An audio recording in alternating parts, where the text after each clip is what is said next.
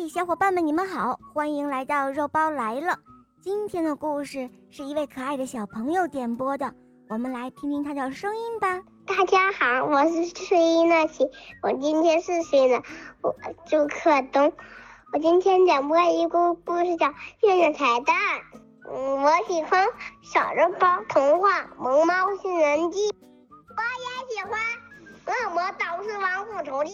小肉包，我很喜欢你，什么时候能见到你呀？谢谢小宝贝，肉包也很喜欢你哦。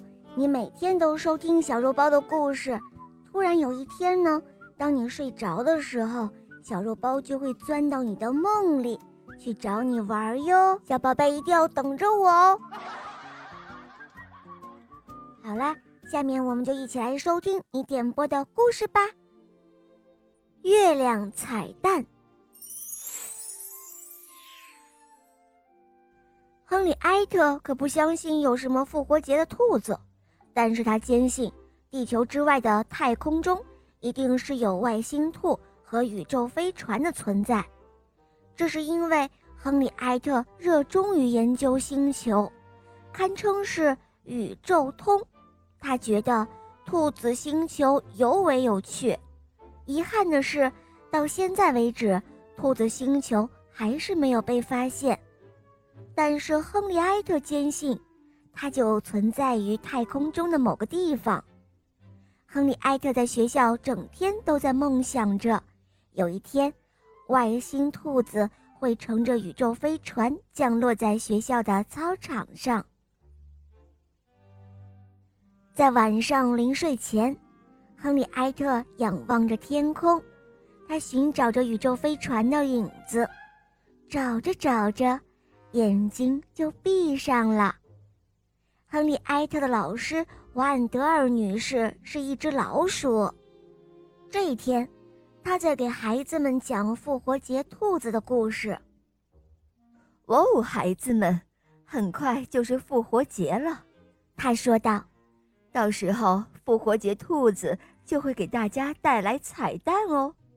嗯，我才不信呢，亨利·埃特说。婉德尔女士无比的震惊地看着他，大喊道：“哦，亨利·埃特，如果你不相信，那复活节兔子该有多伤心啊！它就藏在月亮后面呢。”“啊，真的吗？”亨利·埃特精神一振，“他是坐火箭上去的吗？就像我爷爷一样，他以前可是宇宙员呢。”“哦，行了。”别胡说八道了，万德尔女士严厉地喝道。当亨利埃特回到家时，妈妈正在装饰房间，就像每年的复活节到来之前一样。哦，复活节的兔子看了一定会很高兴的，妈妈说。亨利埃特反驳道：“哼，他才不会来呢。”沉浸在报纸中的爸爸听了这话，马上严肃起来。他说：“哦，只要你乖乖听话，他就一定会来的。”哼，我才不信呢！亨利埃特不屑地说。妈妈吓了一跳，原本想挂在灯上的装饰彩蛋从手里掉了下来。哦，我说亨利埃特，这话你是从哪里听来的？嗯？从埃尔文爷爷那儿，亨利埃特说：“他也不相信有复活节兔子。”嗯，真是不可思议。爸爸说了一句，又低头去看报纸了。埃尔文爷爷的年纪已经很大了，灰色的长耳朵松松垮垮的耷拉下来，就像两片干枯了的叶子。他住在刚收割过庄稼的田野中。他在那儿建了一个观星台，观星台上有一架大大的望远镜，可以用来瞭望星空。亨利埃特特别喜欢埃尔文爷爷，几乎每天都要去探访他，特别是在月光皎洁、星空闪耀的夜晚。哦，你发现兔子星球了吗？每次探访爷爷的时候。亨利、埃特都这样问。哦，可惜呀，还没有哦。埃尔文爷爷回答说：“也许明天就发现了呢。”亨利·埃特的爷爷以前是宇航员，曾经登过月球，但是他现在已经年纪很大了。我们老师说，复活节兔子就藏在月亮后面。亨利·埃特说：“胡说。”埃尔文爷爷说道：“我在月亮上的时候，曾四处看过，根本什么都没有。”哦，你要看看吗？亨利·埃特点了点头，透过望远镜望向了夜空。最开始，他只能看到月亮，还有一颗闪亮的星星。但是，当他无意间撞了一下望远镜时，他突然发现了一件怪事情：在夜空中间有一个画满彩条的复活节彩蛋。哦，爷爷，你快看呀！亨利·埃特吃惊的大喊道：“你瞧，那是什么？”埃尔文爷爷赶忙把亨利·埃特挤到一边。“哦，天哪，天哪！”他大喊道。“哦，这到底是什么？”第二天，埃尔文爷爷带着亨利·埃特参观了一个红色的小火箭。这个是他用废金属回收厂里的金属零件组装而成的。亨利·埃特被震惊了。“哦，爷爷，但是您的岁数太大，实在不适合再去太空了。”“哦，没错，但是你可以去啊。我们需要在那附近拍一张照片，也许那个满是彩条的东西是一个未知的新星球呢。”也许就是兔子星球哦。嗯，太棒了，亨利·艾特说。那我什么时候出发呢？哦，最好马上出发。埃尔文爷爷说。他们在火箭的外面安装了一个特殊的照相机，这样亨利·埃特就能够在太空中拍下彩蛋的照片了。亨利·埃特钻进了火箭。坐到了驾驶舱里，然后接通了无线电。这时候，广播中传来了沙沙声，那是埃尔文爷爷的声音。注意了，十、九、八、七、六、五、四、三、二、一。只听“砰”的一声，火箭起飞了。当亨利·埃特透过窗户外面张望的时候，他看到观星台和田野越变越小了，还有埃尔文爷爷向他不停地挥动手中的白手绢。亨利·埃特在火箭中飘来晃去，其他所有的东西，他的漫画书、他的 MP3 播放器、他的饼干、他的杯子，甚至连杯子中的可可乐。也都一起飘来晃去。月光透过窗户照了进来，此时的地球看起来就跟网球一样大了，到处都有星星在闪闪发光，既有又大又亮的，又有极小的微微闪光的，真是美极了。这时候，广播中又传来了埃尔文爷爷的声音：“哦。”你好啊，亨利·埃特，现在你怎么样啊？哦，我很好，亨利·埃特回答说：“我的可可都飞起来了。”哦，这很正常，埃尔文爷爷说道。哦，听着，亨利·埃特，在下一颗星星处向右拐，然后一直向前走，然后你就到达目的地了，明白了吗？嗯，明白。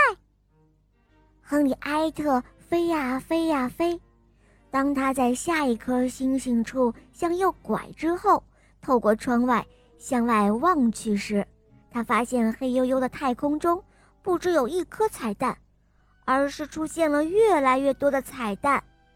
先是两颗，然后是五颗，然后是八颗，就像一个个彩形的彩灯，一些比较大的，还有一些比较小的。亨利埃特在后面远远的地方还发现了一些东西，是一个小小的发光圆盘在迅速的靠近。一艘速度超级快的宇宙飞船，现在亨利埃特能够认出它了。亨利埃特甚至能够看清楚是谁坐在飞船里，是头戴天线头盔的太空兔，就跟亨利埃特一直设想的一模一样。他们中最小的那一只朝亨利埃特这边看了看，还向他挥了挥手。当兔子飞船到达下一颗星星时，飞船下面的盖子打开了，从里面伸出一个钻头，在星星上钻了一个洞。噗的一声，有空气从洞里漏了出来，圆球状的星星从那个地方变尖了，看起来像是一枚鸡蛋。然后从飞船的底部伸出了四个喷嘴，将蛋状的星星。喷成了彩色，先是黄的，再是蓝的，然后是绿色，最后是红色。之后，飞船迅速消失在太空中，就像它之前出现时一样。在亨利埃特的火箭窗户前的太空中，是一个巨大的、布满彩条的复活节彩蛋。亨利埃特吃惊坏了。完全把照相这回事抛在了脑后。哦，真的，爷爷，那是一艘宇宙飞船。火箭在田野旁的小池塘中着陆了。亨利埃特开始向埃尔文爷爷讲述自己的经历。哦，你知道吗，爷爷？飞船里的太空兔把星星都涂成了彩色。可是埃尔文爷爷却不相信。他气喘吁吁地说：“哼，一派胡言！你在说什么呀，亨利埃特？你为什么没有拍照片呢？”“哦，对不起，我完全忘了。”“好了，已经太晚了，你现在得回家睡觉了，亨利埃特。”埃尔文爷爷生气地嘟囔着。这时候，月亮爬上了天空。这是亨利埃特见过最美的月亮，看起来就像复活节彩条蛋的月亮。哦，天哪，太漂亮了！亨利埃特说：“爷爷，你瞧。”哦，天哪！埃尔文爷爷大声的叫道。他们俩在那儿站了好一会儿，痴痴的望着月亮彩蛋。第二天早晨。亨利埃特起的比平常要早很多，天已经亮了。当走入花园中时，他在灌木丛中和草丛中发现了一道神秘的光，到处都是亮闪闪的彩蛋，就像星星一样。